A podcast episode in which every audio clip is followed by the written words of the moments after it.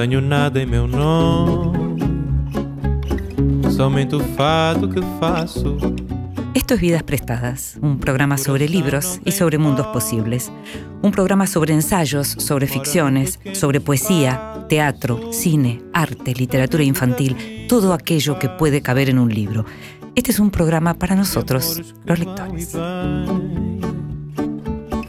Nada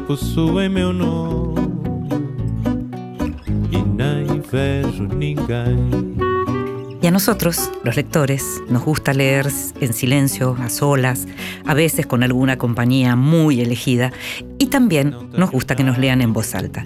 Esta vez le pedimos a la escritora Marie Buric que nos leyera. En voz alta.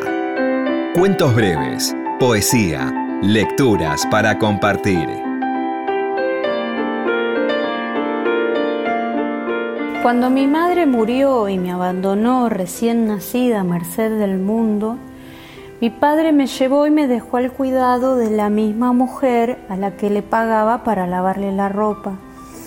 ¿Es posible que haya hecho hincapié en la diferencia entre los dos bultos? Uno era su hija, no su único hijo en el mundo, pero el único que había tenido con la única mujer con la que se había casado hasta ese momento. El otro era el de su ropa sucia. Debe de haber tratado a uno con más cuidado que al otro.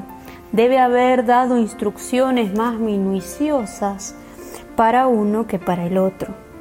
Pero no sé para cuál, porque era un hombre muy vanidoso, su apariencia era muy importante para él.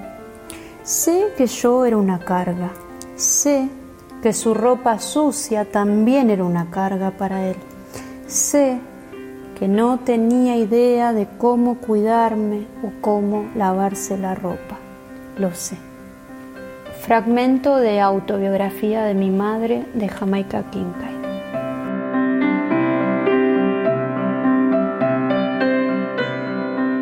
María Uric nació en Bahía Blanca en 1985.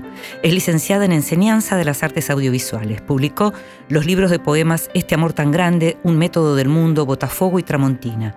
De dónde viene la costumbre, su primera novela, fue mención especial del jurado del Premio Sara Gallardo 2021 y finalista del Premio Filba Medife. Random acaba de publicar su nueva novela, Ese tiempo que tuvimos por corazón. Vidas prestadas con Inde Pomeráñez.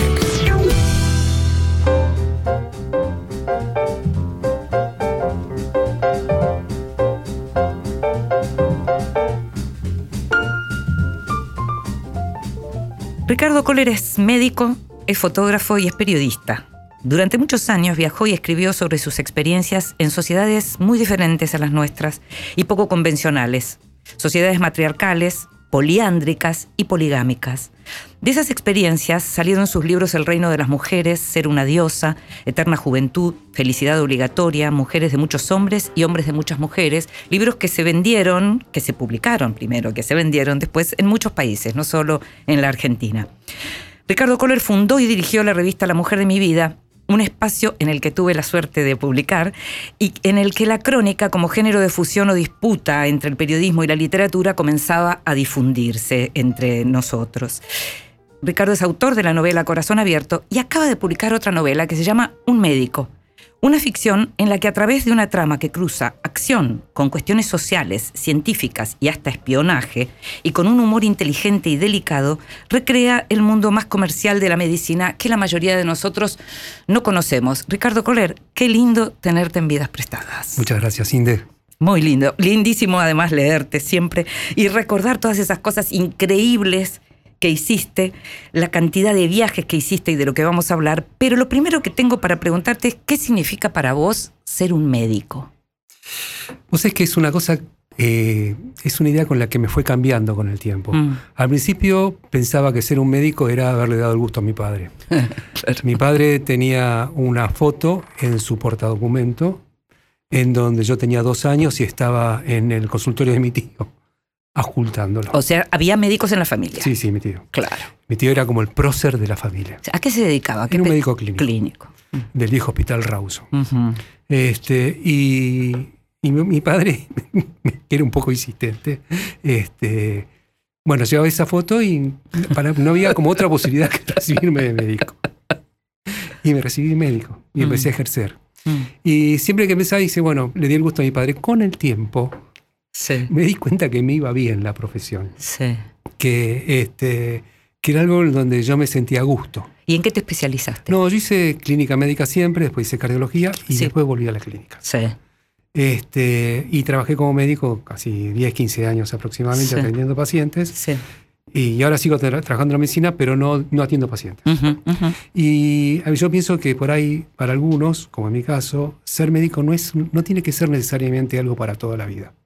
Por más que sea una vocación y por más que te encante, cuando vos te encontrás con que no tenés ganas de ir a trabajar o te la pasás protestando todo el tiempo, quizá es momento para buscar otro rumbo.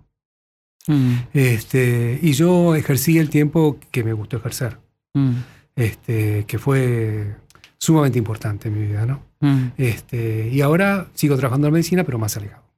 Y seguís escribiendo sobre medicina, porque incluso en tu novela anterior aparecía también el tema de la medicina. Es, es parte importantísima de tu vida. Sí, no es solamente, sino que yo creo que, o lamentablemente, o por suerte, eh, haber estudiado tantos años y haberte dedicado a esto te, te, te da una manera de razonar. Este, que, eh, que mejor en algunos casos sacárselo encima. Para algunas cosas sirve, pero en algunas otras cuestiones mejor. ¿Vos decís no que pensar. pensás en la vida como médico? A veces sí y a veces no. Mm. ¿Y como escritor? Como A veces sí, a escritor, Y a veces- veces no, sí, Claro. tal cual. Tal cual. Eh, igual, eh, los libros que yo escribo, eh, por más que sean ficción, estos Sí, últimos, Sí, en general este, siempre tienen algún planteo sí, o algún problema, sí. que es un planteo un problema que yo me hago a mí mismo. Cuando Mm. empiezo a dar vueltas mucho y empiezo a leer mucho sobre un tema, este, termino escribiendo un libro. Ahora, Rick, pero vos arrancaste haciendo otro tipo de escritura, en donde además te destacaste, promoviendo, creando, fundando y dirigiendo una revista en donde se hacía otro tipo también de literatura. Es como si hubiera como muchos Ricardo Kohler, ¿no? Porque además haces fotografía, o sea, hay muchas pasiones. Sí, sí, por suerte sí. Y Está hecho, bueno eso. No solamente eso, yo me acuerdo cuando, este, cuando nosotros empezamos con la revista, este, fue una idea que a mí se me ocurrió cuando el- la situación del país era, estaba devastada. Sí, sí, Se habían caído toda la... Viste que nadie haciendo revistas eh, culturales se vuelve multimillonario. No, No, no. mucho, siempre van a perder. Sí, además Buenos Aires es la capital de la revista. Si la Argentina tiene muchas revistas, Buenos Aires es la capital de la revista. Y yo que vengo de, de otro, de otro ambiente, de, Sí. otro, de otro palo, este, se me ocurrió en ese momento empezar con la revista pensando que iba a salir uno o dos números. Mm, Y la verdad que lo que ocurrió fue increíble. mm. Increíble por muchas razones, porque eh, los escritores todos decían que sí, porque la gente, los pensadores todos decían que sí, porque la revista tuvo un lugar muy importante para el psicoanálisis, Sí, también. y además porque pasó algo adentro, este, viste que en las redacciones muchas veces la gente termina peleada. Sí. En los Por- trabajos en En general. los- por más que la revista dejó de salir hace 10 años, Mm. este, nosotros la semana pasada nos juntamos a cenar. Ay, qué increíble. Sí, y, y nos escribimos y nos encontramos para almorzar y somos amigos. Y a ver, ¿de quién hablamos? De, de Sergio Holguín, claro. sí. Eh, hablamos de Eugenia Eu- Sicago, claro. a manos de Amalia Sanz, Claro. de Marcela Vaz. Claro. ¿qué te Y la última vez vino Mercedes Reinke Claro, y vino. Esther Cross, que viene muy de vez en cuando. Sí, pero a ella la ves más seguido. Más, muchísimo más. Escúchame. Hay algo en un médico en donde aparecen los viajes, que es, es esto que en tu vida ha sido siempre muy importante, porque gran- la mayor parte de tu producción además salió de los viajes, pero en este caso aparecen los viajes como los espacios en donde el médico protagonista de la novela, un médico, se mueve por lo que tiene que ver con su profesión y por lo que tiene que ver con los avances de la profesión. Hay un, esto de mostrar el lado B de los médicos. A ver, mi, mi papá era médico. Mi papá era, era comunista, era un tipo que, digamos, tenía un problema serio con la cuestión de los laboratorios, pero que en algún momento sucumbió también a los viajes, a la posibilidad de ir a los congresos. Y eso significaba, sí o sí, una suerte de transar con los laboratorios. Para los médicos, ¿es muy difícil decir que no? Sumamente difícil. Mm. Y además, como la verdad es que, que la posibilidad de viajar eh, para un médico es, mu- es, es mucho menos eh, accesible ahora que lo que era hace 30, 40 años. Ah. 40 años. Este, y la verdad que sí. Y no es que los laboratorios hagan algo ilegal. No, claro. Digo, yo no estoy en contra de los laboratorios. ¿eh? Este, lamentablemente es algo que yo digo demasiado, demasiado más de lo que me gustaría decir. Este, pero, pero Bueno, no- producen los, por empezar, pro- producen Claro, los medicamentos. sí, tal cual. De modo que, ¿no? Tal O cual. sea, se eh, es necesario. Absolutamente. Pero yo lo, le- lo que pasa es que como ellos no pueden, eh, son empresas que manejan millones y millones, son Claro. una de las empresas más importantes de- y, eh, del mundo, ¿no? Lógico. Este, como no pueden hacer como se llama propaganda en la televisión, tome tal, este, tal medicamento para el cáncer. Claro. O si tiene que tomar para el, para el, el reumatismo tal cosa, porque no, es, no son medicamentos de venta libre ni son expedidos por el público. Entonces la mayor parte de la publicidad la canalizan a través de los médicos. Claro. Y eso implica pagar pasajes para congresos, este, eh, bueno, una serie de, de beneficios. Claro, no es solo, digamos, el vínculo con los visitadores médicos, que eso también es natural, porque si a los médicos no les presentan las novedades o los cambios en la medicación, no tienen cómo saber. O sea, Claro. es, un, es un vínculo comercial como cualquier otro. Pero después está esto otro, que es la posibilidad de viajar y de presentar tus ponencias también, ¿no? Tal cual. El punto está en que uno, una vez que sabe esto, puede incorporarlo sin convertirse en Entiendo. alguien, como se llama, que es, me parece que es este, la mejor de las posiciones. Yo creo que lo mismo que, que, eh, que cuando uno da una nota, o uno tiene que dar las notas en todos lados. No hay que dejar ocupar espacio por otra gente. Este, pienses como pienses. Mm. Este, y yo creo que, que si uno tiene que ir a presentar una ponencia y es, la- y es el único recurso que tiene, ¿por qué no tomarlo? Ahora, los congresos que uno dice mm, es ir a presentar las ponencias, pero también suele pasar que lo más interesante no ocurre arriba de, de los escenarios en donde uno presenta las ponencias o las mesas, sino en los pasillos o en las cenas, Totalmente. en el intercambio, ¿no? Sí, sí, las relaciones que se arman, este, los contactos, eso, eso es sumamente importante. Y a vos te pasó entonces que en alguno de los momentos en donde andabas por ahí dijiste, de acá puede salir una buena historia. Bueno, vos es que, que el, el libro toca varios temas. Sí, sí. Este, y muchas cosas son experiencias personales, algunos pacientes que he tenido, y algunas son increíbles. Esa escena que yo cuento, que, eh, donde nos invitaron a un congreso en Disney, y uno de los médicos toca un botón, se abren las puertas y caen los helicópteros, es absolutamente cierta. Qué increíble. O sea, lo, más inverosímil en realidad. Era cierto. Y yo solamente la puse porque eso me pasó. El tipo iba delante mío, tocó un botón y se armó un desastre. Claro, Un desastre. claro, claro. Este, y al personaje este, le va a veces mal y otras veces peor. digamos. Sí, es un personaje que al mismo tiempo tiene como una cosa, está, está con mujeres, quiere estar con mujeres, pero qué distante del amor que es este personaje, ¿no? Totalmente. Mm. O sea, hay una cuestión, por ejemplo, él está convencido de que no engaña a la novia. Y sin embargo cuenta cómo se acuesta con otra. Sí, sí, sí, Este, sí. Pero él está convencido de que está con ella. Mm. No entiende por qué. Y cuando habla, habla, cada tanto. Bueno, la verdad que no es así, pero. Este, y la relación que se establece con. Él, hay varias chicas que aparecen en el Sí, libro. sí, hay muchas Como mujeres. me, me dijeron, son todas mujeres empoderadas. Sí, bueno, lo que se nota, yo te voy a decir lo que se nota en la novela.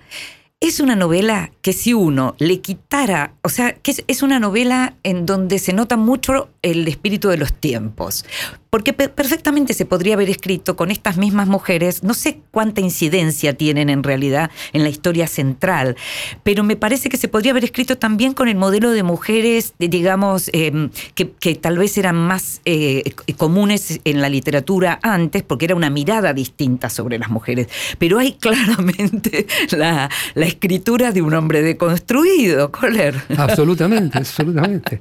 Y eso lo vuelve más interesante, o por lo menos a mí me resulta más interesante. Por más que hay mucho conflicto. Sí, Y yo creo que el hecho de que una mujer esté empoderada y aparezca y aparezcan varias mujeres empoderadas, eso no resuelve del todo la cuestión del amor. Resuelve algunas cuestiones de la mujer. Sí. pero no, no de, esa, de esa relación tan complicada. ¿no? Bueno, porque también uno podría decir que en algún punto desempodera a los señores también Y al, al entrar en una sí. cosa. Es interesante porque justamente vos trabajaste el tema de los géneros y de esas sociedades tan diferentes como las matriarcales cuando el tema del género no era un tema mainstream, por decirlo de algún modo, ¿no? Absolutamente. Y de hecho, yo siempre digo que yo estuve en lo que sería el paraíso del movimiento feminista, Claro. o, un- o un paso más. Contame un poco. Sí, yo, bueno, yo recorrí muchos matriarcados, en Mm. la India, en un pueblo muy chiquitito de México, en una islita aislada de Corea, y elegí escribir sobre el reino de las mujeres en Juchitán, en, en- China, porque era el- un matriarcado clásico, o sea, lo más claro. Eh, las mujeres, el apellido que se es el apellido de la madre, las únicas que heredan el dinero de la familia son las mujeres, si en una familia es pobre, la única que estudia es la mujer. De hecho, la única que puede tener propiedades es la mujer, y si alguien, un hombre necesita plata, tiene que ir a pedirle plata a la matriarca. Y además cuando estás ahí no te das cuenta que no es un problema legal, o sea, sino que la mina cuando te, te levanta la voz. O sea, y te trata todo el tiempo O sea, lo mismo que vivimos siempre, pero del otro lado. un poquito más, diría. Ah, sí, no me digas. Bueno, tal vez el, el tono, ¿no? El tono de la mujer es un poquito. Sí, es un poquito más, y, pero tienen algunas características diferentes. Que, que, o sea, un hombre eh, manejando la situación no es, no es la mujer no es el inver- lo inverso del hombre. La mujer tiene otras características. Primero porque no espera nada del hombre. Mm, O sea, es como que lo diera por hecho. Mejor lo hago yo antes de pedírtelo 30 veces a vos. mm. Segundo, este, tienen dos o tres características. Por ejemplo, no les interesa la acumulación de dinero, sí que la familia esté bien. Y además son las sociedades más pacíficas que existen. Eso, eso es algo que se había dicho en relación a justamente a que las guerras no las empiezan las mujeres, ese tipo de cuestiones, ¿no? Pero no es, cuando estás ahí te das cuenta que cualquier hecho que tenga que ver con la violencia, hasta los físicos este, que pueden resultar este, amenazadores, son mal vistos. Mm, A la gente le da vergüenza. mm. Y yo creo que, o sea, yo escribí mucho sobre diferentes tipos de culturas, siempre hablando con las mujeres. ¿eh?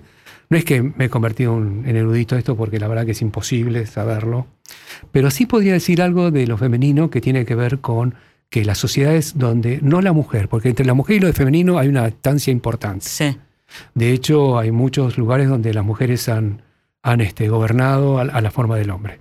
Pero en estos lugares donde lo femenino prima, es la falta absoluta de violencia es impresionante. Ahora, ¿eran, so- ¿son sociedades binarias, quiero decir, hombres y mujeres, o también veías cuestiones que tienen que ver con el- la, la transexualidad, digamos?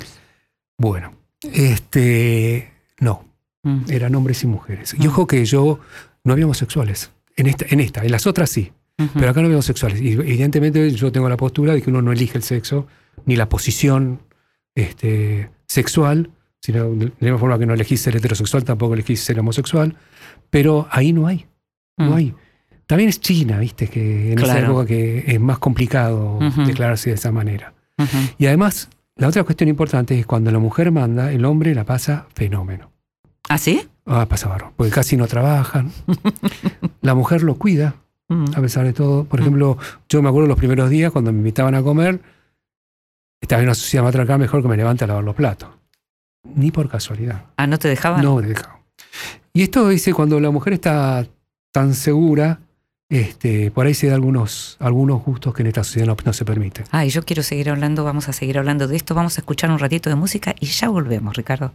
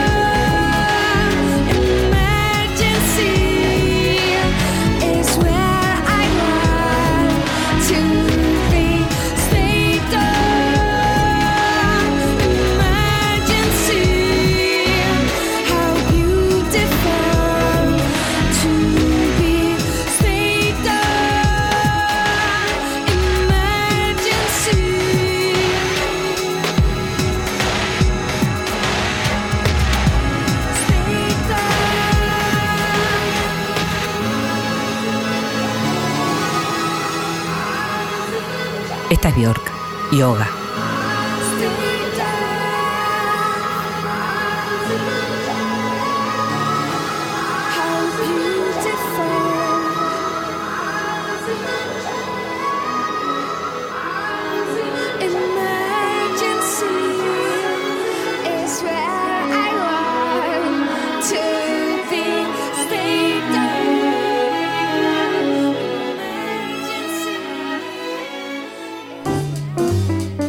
Bienvenidos. Libros recién salidos del horno que prometen grandes momentos.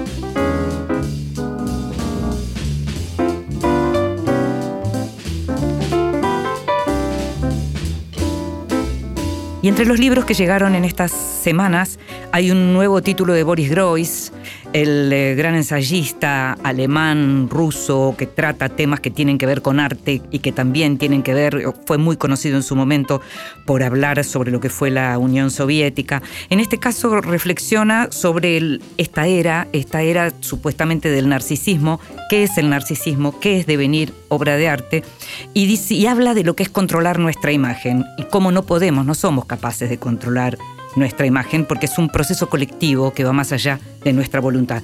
Una vez más, este Devenir obra de arte de Boris Groys eh, fue publicado por Caja Negra.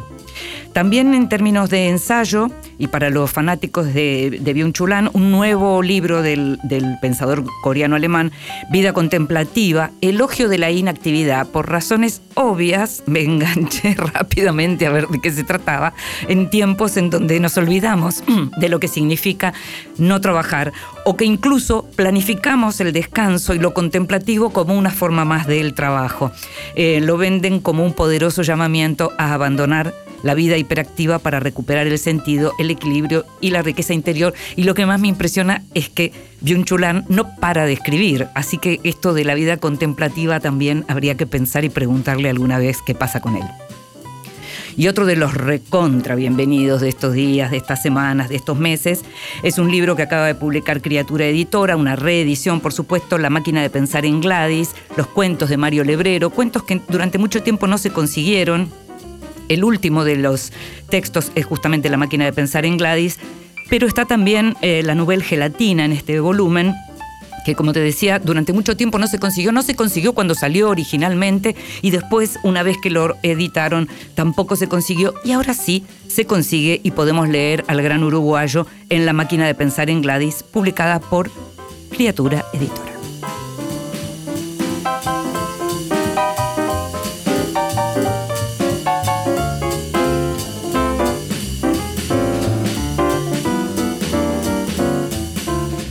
Vidas prestadas en la noche de la radio pública. Continuamos en Vidas prestadas. Y seguimos en Vidas Prestadas conversando con Ricardo Corren en este programa sobre libros y sobre mundos posibles. Estamos hablando de su nueva novela, Un médico, una novela en la que hablábamos de los viajes, hablábamos de los laboratorios y de los congresos, de las mujeres empoderadas que mandan a leer a Max Weber. Pero también hablamos de cuestiones vinculadas a servicios de inteligencia, por llamarlo de alguna manera, o de la inteligencia tecnológica que aparece y que está cada vez más, digamos, metida en, en estas cuestiones del mundo de la ciencia. Y hablábamos, o no hablábamos, pero vamos a hablar de Israel, porque Israel aparece como un escenario importante en la novela y también como el lugar de donde provienen personajes importantes para la novela, no solo porque el hermano del protagonista vive ahí, sino porque aparecen determinados señores. Vos, como judío argentino o argentino judío, ¿te sentís con más libertad para hablar de determinados temas vinculados a los judíos y a los israelíes? Bueno, digamos que estoy como, como un paso adelante del que no lo es. Mm. Este, y sí, sí, por supuesto, como ya puedo hablarlo con más comodidad, este, sin que, que, que se haya una sospecha detrás de eso. Mm. Lo que no significa que no puedas pensar algunas cosas, ¿no? Y a mí este, la- me, ha, me ha conmovido mucho algunos, un par de libros que leí. Uno es La invención del, del pueblo judío de John Mossan, que es un, un eh, profesor de la, de la Universidad de Tel Aviv, o, ¿cómo se llama? o un montón de trabajos sobre genética este, que hablan sobre que es raro de que los judíos, especialmente la rama nací, no tengan ninguna relación con Medio Oriente. ¿Vos decís que, los- que por ahí los judíos eh, askenazis no somos judíos? Absolutamente. Mm, Eso decís en tu novela, pero vos también lo decís. Mira, este, yo creo que es, o sea, no es un planteo que se me ocurre a mí. no, no, no, no. Este, pero hay toda una historia, viste, con los, como quién es judío. Para ser judío, Ujú. tenés que venir de madre judía y, y si sos varón, estar circuncidado. Mm, Sobre el tema de la circuncisión es un tema aparte, Sí.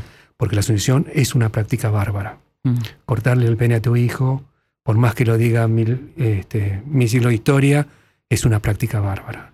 Y además, no sé, si en la Biblia, la, la imposición de la circuncisión viene después de, de la parte en donde Dios mata a mandar al hijo. mm, No manda a Abraham a matar al hijo.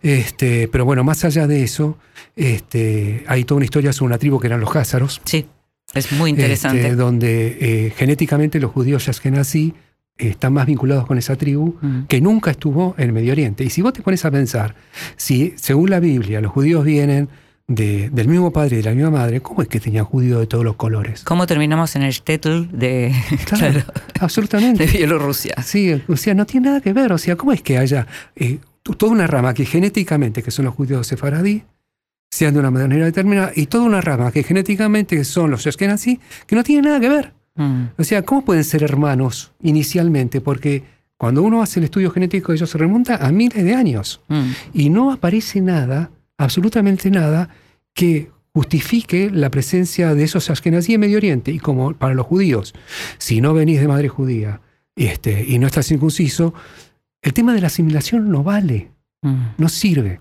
Toda esta historia está contada por un personaje mm, que está este, con una posición muy triste, mm. porque es un personaje que le demanda algo a un padre. Ujú. Este, y, Reconocimiento. Exactamente. Y, y como está en la profesión, estudia ese tema y se, se muere por, por demostrarlo. Pero la verdad es que, que- Y además el trabajo termina diciendo que los únicos verdaderos judíos son los palestinos, Mm, que siempre estuvieron ahí, mm. que eh, fueron judíos en su momento y que después se, se asimilaron al Islam. Ahora, a mí, por ejemplo, una cosa que siempre me resultó muy inquietante con esta, con la cantidad de pogroms y violencia contra el pueblo judío y demás, en realidad siempre lo que me resultaba inquietante era la violación como, como arma de guerra. Entonces, ahí sí pensaba, bueno, claro, si viene de vientre de madre judía, pensaba, pero bueno, pero la cantidad de cruces que tiene que haber habido en todas nuestras familias y que nosotros ignoramos, así que, digamos, si uno se pone realmente a analizar todo eso, ¿qué es un Seguimos con la misma pregunta. ¿Qué es un judío? Claro, pero ah, para un dato, un dato más. Parece ser que eh, el tema de los de esta transmisión viene a través del, del cromosoma Y, no el Mm. cromosoma X. Ah, El tema de, Ah. de los judíos. ah, Entonces, eh, eh, no es que viene al lado de la madre, porque uno supone que cuando, si hubo judío, to- la teoría dice que esa, esa tribu, que era enorme, que era muy poderosa en, en- en Europa del Este, este, se convirtió, pero que también recibió una inmigración judía, este, donde los hombres tenían relación con las mujeres, no eran que las mujeres eran violadas por ellos. sí, sí, sí. O sea que es una, es una tribu de asimilados. Mm, Y si uno le quita al conflicto árabe-israelí, si uno, supongamos que por alguna razón extraña que nunca va a pasar, se ponen de acuerdo en que Dios no existe, es cierto que hay un montón de intereses creados, pero con, si uno le quita esa, esa, esa fuerza que tiene la creencia, que es algo que que es algo que, que aprendiste, que te lo metieron de chico, mm, que, que lo que yo digo que es adoctrinamiento infantil, porque vos, nas- cuando uno habla de la libertad, vos tienes que acordarse que uno nace en una familia, ah, nace hablando un idioma, una situación económica en un país, el margen de libertad es muy chico. mm. Entonces, este, cuando vos de chico te, te, te- te sentaste al lado de tu mamá, Hay una construcción. hay una construcción, o sea, por eso la gente se pone tan violenta cuando se habla del tema, porque es como le estuviera tocando a la familia. Mm. Este, y respecto de que es un judío, Bueno, lo que pasa, perdón, pero más allá si soy judía o no soy judía, eh, que, que me siento judía, digamos, el, el antisem- lo que uno no, no- yo lo que no soporto es el antisemitismo. Por es decir, y que, y, me lo, y que me lo disfracen de progresismo, no te puedo explicar cómo me, me vuelve loca, ¿no? Claro, sí, totalmente. Lo- sí, eso es toda una rama del progresismo que Mm. este, apoya al mundo árabe, independientemente de qué sector del mundo árabe este, sea. Porque a esta altura del partido, digamos, tan lejos del año 48, además, que me me vengan a hablar de, de la, de, la, de la creación del Estado de Israel o de estar en contra de la creación del Estado de Israel cuando uno ya tiene muertos enterrados en Israel, francamente, yo, ¿qué, Sí, sí. ¿de qué No, una, cosa, no? una cosa es hablar de los judíos, otra cosa es hablar de. Este De- libro que yo te comento, de donde Sí. yo empecé a leer, está absolutamente a favor del Estado de Israel. Lo aclara muchas veces. que no es lo mismo que estar a favor del gobierno actual, Que no, que es complicado. que es muy que es complicado. Totalmente. Pero esa cuestión de, de lo- cuando vos preguntas qué es, es- qué es ser judío, Sí. viste, es cuando uno piensa que un ju- los, los judíos son un pueblo, en realidad, ¿qué es un pueblo? ¿Cómo se llama? ¿Qué, ¿Algo que tiene igual idioma? No, los judíos no lo tienen. Mm, Que tienen costumbres con. La verdad que nosotros no tenemos absolutamente nada que ver con los judíos de Yemen. Mm. Este, que tienen este, un mismo Estado. Sí, y de manera imaginaria, porque la Mm. verdad es que, que no Mm. es así. La mayor parte de los judíos viven afuera de Israel. Y yo pienso que lo único que cree que genera una unión es creer en las escrituras y en Dios, algo con lo que yo estoy absolutamente en desacuerdo. Mm, Este, de hecho, yo me acuerdo cuando yo vengo de una familia tradicional, mm, la que era mamá de mis hijos también, la que es mamá de mis hijos también, pero yo no circuncidí a mi hijo. Mm. Y cuando a mí me preguntaron, ¿pero qué le vas a decir? ¿Qué le ¿Cuál es la diferencia entre ¿Qué vos? la diferencia? Y a mí llegó, llegó ese momento. Mm, Y fueron los momentos más felices de la vida. Yo dije, mira, yo no voy a dejar que te corten el pito. mm. Yo soy tu papá. No voy a dejar que te corten el pito por una cosa que no tiene ni pie ni cabeza. Y no te lo dejé cortar. Y me siento orgulloso de Y eso. soy médico. Y soy mi hijo, ah, bueno, papá, cu- Contame cómo nació un médico, cómo se te ocurrió y en realidad, porque estamos hablando de todas estas cuestiones que uno dice, ¿qué tiene que ver con la novela? Tiene muchísimo que ver con la novela porque es un tema central en la novela todo esto que estamos hablando, pero la novela tiene además acción, humor, personajes, el vínculo con el hermano, con la familia del hermano en Israel. ¿Cómo se te ocurrió escribir esta novela y por qué? Mira, yo empecé escribiendo otra cosa. Ajá. Que me, me pasa siempre, aparte. Eh, te- termino escribiendo algo que yo digo, ¿cómo fue que escribí esto? Y bueno, yo creo que esto de que uno escribe para entenderse es cierto, Mm. porque yo no, cuando lo escribo no lo puedo negar, lo escribí. Y la novela fue, fue tomando como un curso solo, solo, como sea, yo no, no lo manejé, o sea, este, y cuando pasa eso, eso no significa ningún talento ni nada, sino que es así. Este, a mí me divierte muchísimo porque me encuentro con alguien que yo no me imagino que soy. o sea, este, hace poco me hicieron una nota preguntando si era autobiográfica. Y no, yo no soy urólogo, no tengo un hermano que vive en Israel, no tengo, no tengo relaciones con mujeres, así como al contrario, tengo una vida súper estable, este, ni me la paso yendo a congresos, ni, ni estoy peleado con el mundo médico. Pero era algo que pasaba, no sé, como que, el, que el personaje empezó a tomar como cierta fuerza Mm. y, y era lo que pasaba. Por supuesto que hay muchas cosas que yo viví. Y por supuesto que ser médico ayuda un montón, porque hay un montón de cosas que no se podrían contar, sino. ¿Vos sos lector de Philip Roth? ¿Fuiste lector de Philip leí, Ah. hace mucho tiempo. Porque hay algo, no solo por la cuestión, digamos, judía, que por supuesto aparece como fuertemente, sino hay algo como en la construcción y en ese humor y en ese cinismo que aparece, que también por momentos me hizo recordar Ah, bueno, bastante. Este, sí, lo cierto es que también disfruté mucho escribiendo el libro. La verdad que la pasé fenómeno. Por supuesto que escribir tiene momentos buenos y momentos que, viste, tenés que arrastrarte para, para se- seguir escribiendo. Pero la verdad es que, en líneas generales, es un libro que yo, que yo disfruté. Te, voy a, te voy a hacer una pregunta íntima. Tal como sospecho, tu primera lectora se llama Esther Cross Mi primera y la última y la del medio también. Y la mejor de todas. absolutamente, Mm. absolutamente. Sí, vos sabés que en realidad yo la conocí a ella porque ella corrigió mi primer libro. Yo tenía unos apuntes que no, no- no pensaba publicar. Y ella dijo, a ver, vení, vení, lo quiero leer. Y empezó a corregir, empezó a corregir, empezó tanto que me corrigió. Te enamoró. No, bueno, terminamos juntos hace muchos años. Sí, claro, claro. ¿Y, ¿Y cómo fue con esta novela? ¿Fue muy dura? ¿Sabés que no? Mm. Con esta no, a ella le gustó. Le gustó, o sea, este, ella, ella siempre me dice, está bárbaro, me encanta, pero... Sí, sí, sí, sí, sí, sí. Y esta le gustó, le gustó, la verdad que le gustó del principio. Ella es una, yo soy una persona muy correcta. Significa que todo el mundo me corrige. Está bueno, me gustó. Este, me corrige Esther, me corrige mi editora, me corrige todo el mundo. Soy corregido por todo el mundo, así Sí. por eso soy tan correcto. Este, y la verdad que ella sí me hace la primera, la primera, ¿cómo se llama? Corrección, pero esta vez la verdad que mucho menos que otros, que otros libros, donde la verdad que Pensé que tenía que volver a hacer la primaria. Decime una cosa, ¿qué público imaginás vos para un médico? Porque a mí me sorprendió, me sorprendió porque es una novela que se lee muy bien, muy fácil, muy...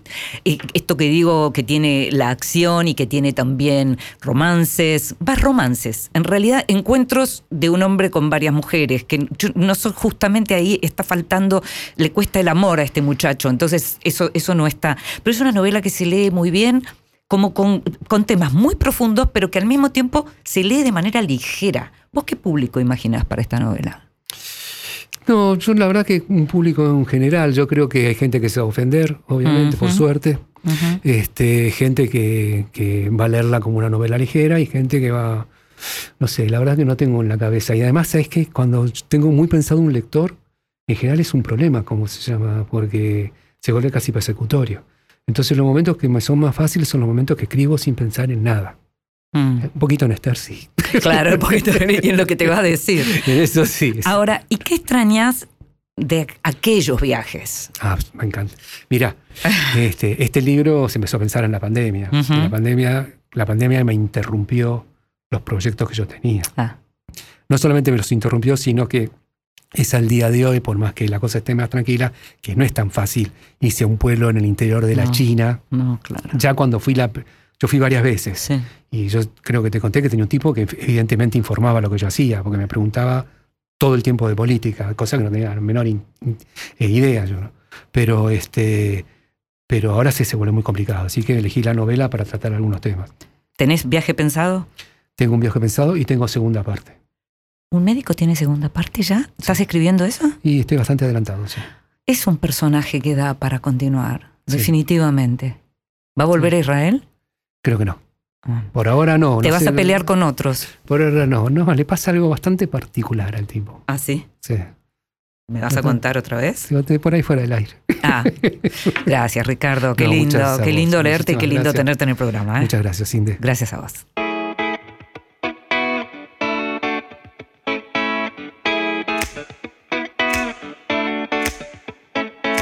Uh, mira cómo se se enredan todas mis ideas. Ey, mira cómo se enredan, tu sonrisa y la primavera. Uh, mira cómo se enredan, se enredan todas mis ideas. Ey, mira cómo se enredan, tu sonrisa y la primavera. Canción feliz, que no se te escape la perdiz. Salgo a pasear todos los domingos por las calles de París. Al fin llega tu calor a mi jardín y sí, río pesado y te digo, el pasado fuera, se lo ha llevado el río. Soy crío y padre de cualquiera. Mi niño nace en primavera, ya no hago más preguntas con trampa. ¿Por qué?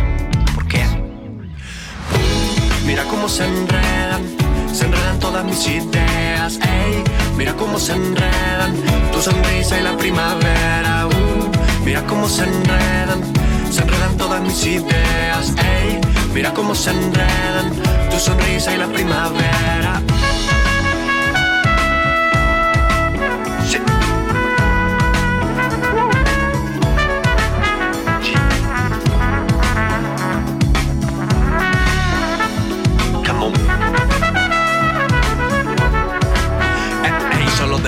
Perderme pude ver la razón de mi existencia Insistencia en el placer hedonista puedo ser Pero anduve por cuadras chinas, laberintos eternos Se apilan anécdotas en los cuadernos Que no es fácil estar bien, tampoco es fácil Jugar para perder y entonces ¿qué?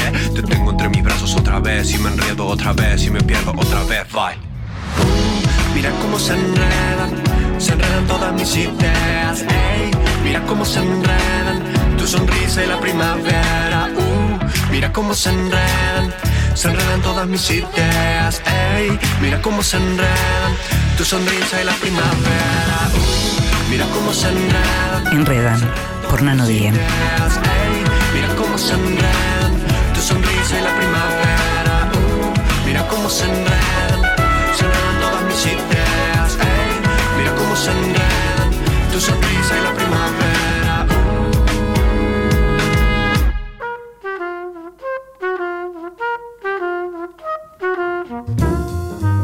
Mesita de Luz. Grandes lectores nos cuentan qué están leyendo.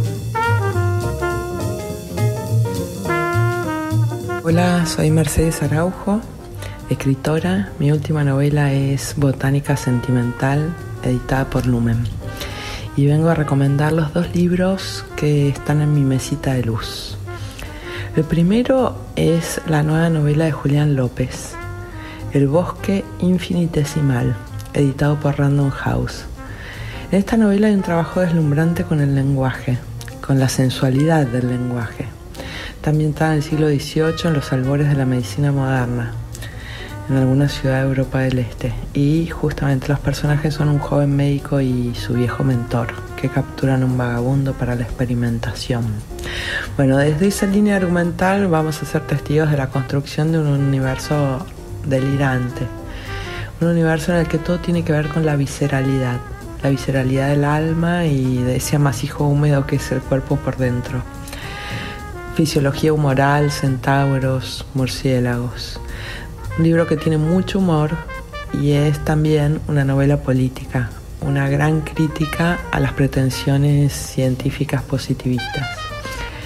El otro libro es El cielo de Tullita, de Paula Jiménez España, editado por Salta el Pez en 2022. Libro de poemas con un gran trabajo lírico, libro que da trabaja especialmente la experiencia de la meditación y la contemplación, tiene referencias a la, a la tradición oriental de la poesía, a Bayo, al budismo. Y lo que más se destaca es la capacidad de dar cuenta de la experiencia del yo fundido con el paisaje.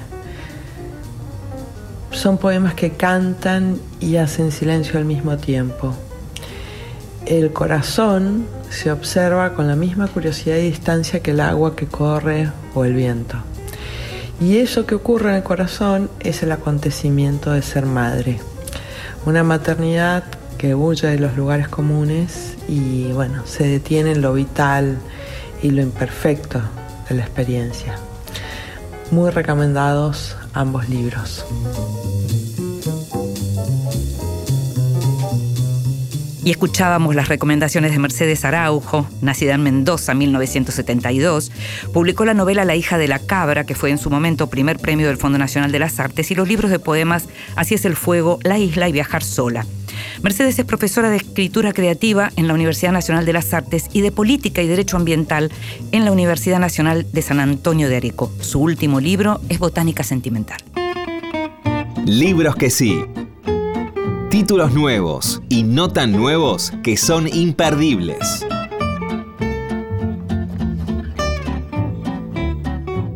Se destruye una pareja? ¿Cómo se destruye un matrimonio? ¿Qué pasa cuando eso ocurre? ¿Qué pasa cuando dos personas que siguen viviendo juntas ya no se soportan.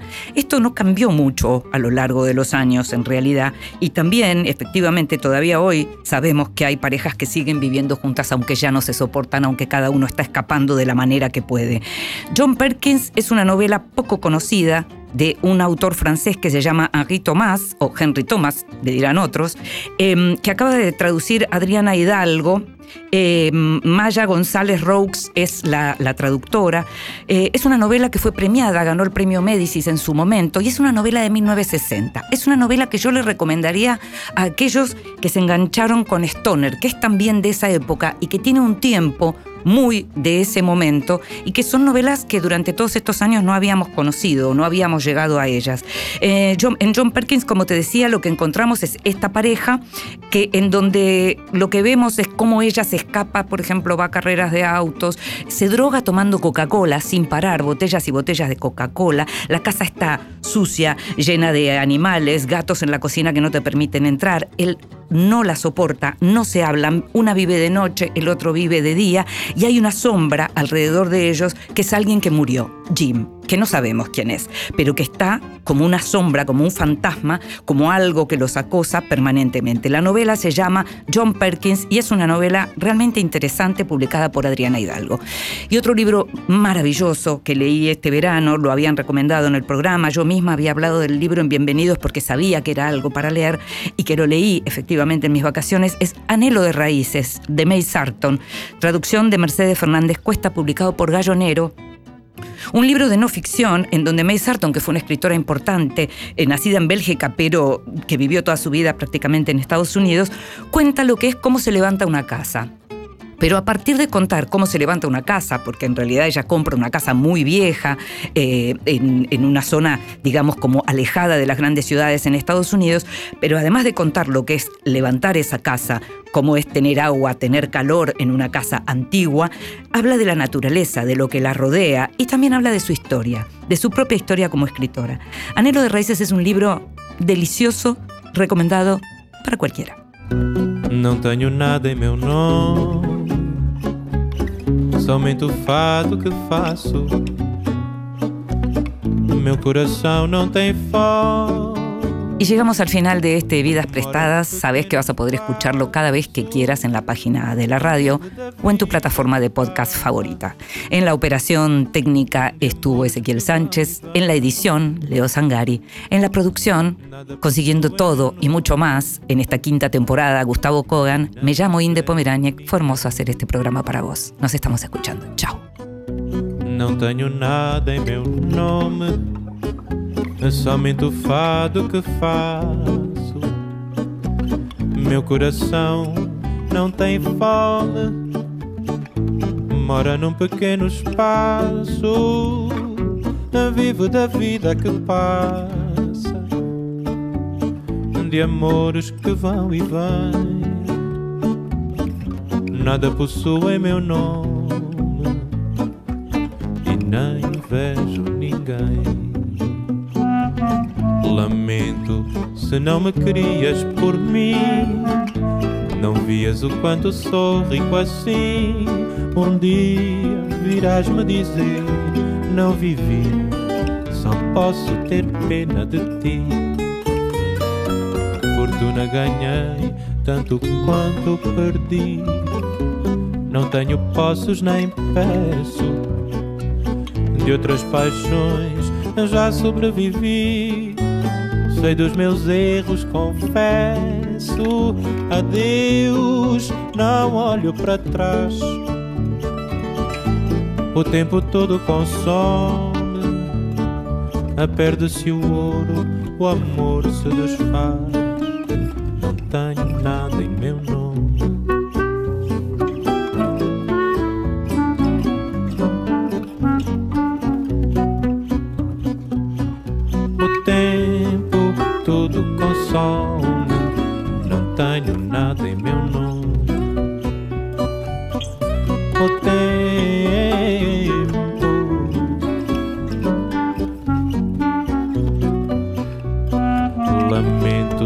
Não me querias por mim. Não vias o quanto sou rico assim. Um dia virás me dizer: Não vivi, só posso ter pena de ti. Fortuna ganhei tanto quanto perdi. Não tenho posses nem peço. De outras paixões já sobrevivi. Sei dos meus erros, confesso. Adeus, não olho para trás. O tempo todo consome. Perde-se o ouro, o amor se desfaz. Não tenho